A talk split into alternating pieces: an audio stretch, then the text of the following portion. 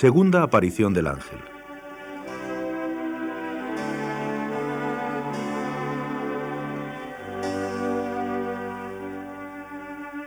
Pasaron las horas de la siesta en la sombra de los árboles que rodeaban el pozo en la quinta llamada Arneiro, que pertenecía a sus padres. De pronto, vieron al mismo ángel junto a ellos que les dijo, Rezad, rezad mucho. Los corazones de Jesús y de María tienen sobre vosotros designios de misericordia.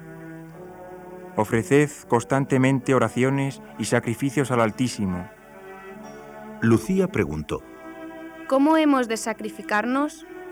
De todo lo que pudiereis, ofreced sacrificios como acto de reparación por los pecados, por los cuales se le ofende, y de súplica por la conversión de los pecadores.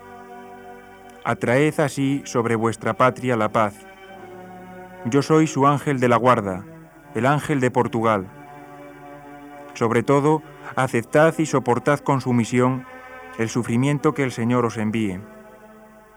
Estas palabras quedaron muy impresas en los niños, como una luz que les hacía comprender quién es Dios, cómo nos ama y desea ser amado, el valor del sacrificio, cuánto le agrada y cómo en atención a esto concede la gracia de la conversión a los pecadores.